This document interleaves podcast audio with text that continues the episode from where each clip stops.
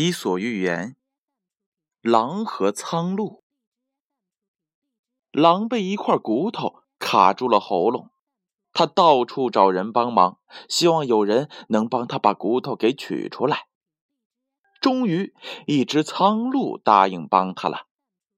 苍鹭提出了自己需要的报酬，狼满口答应下来。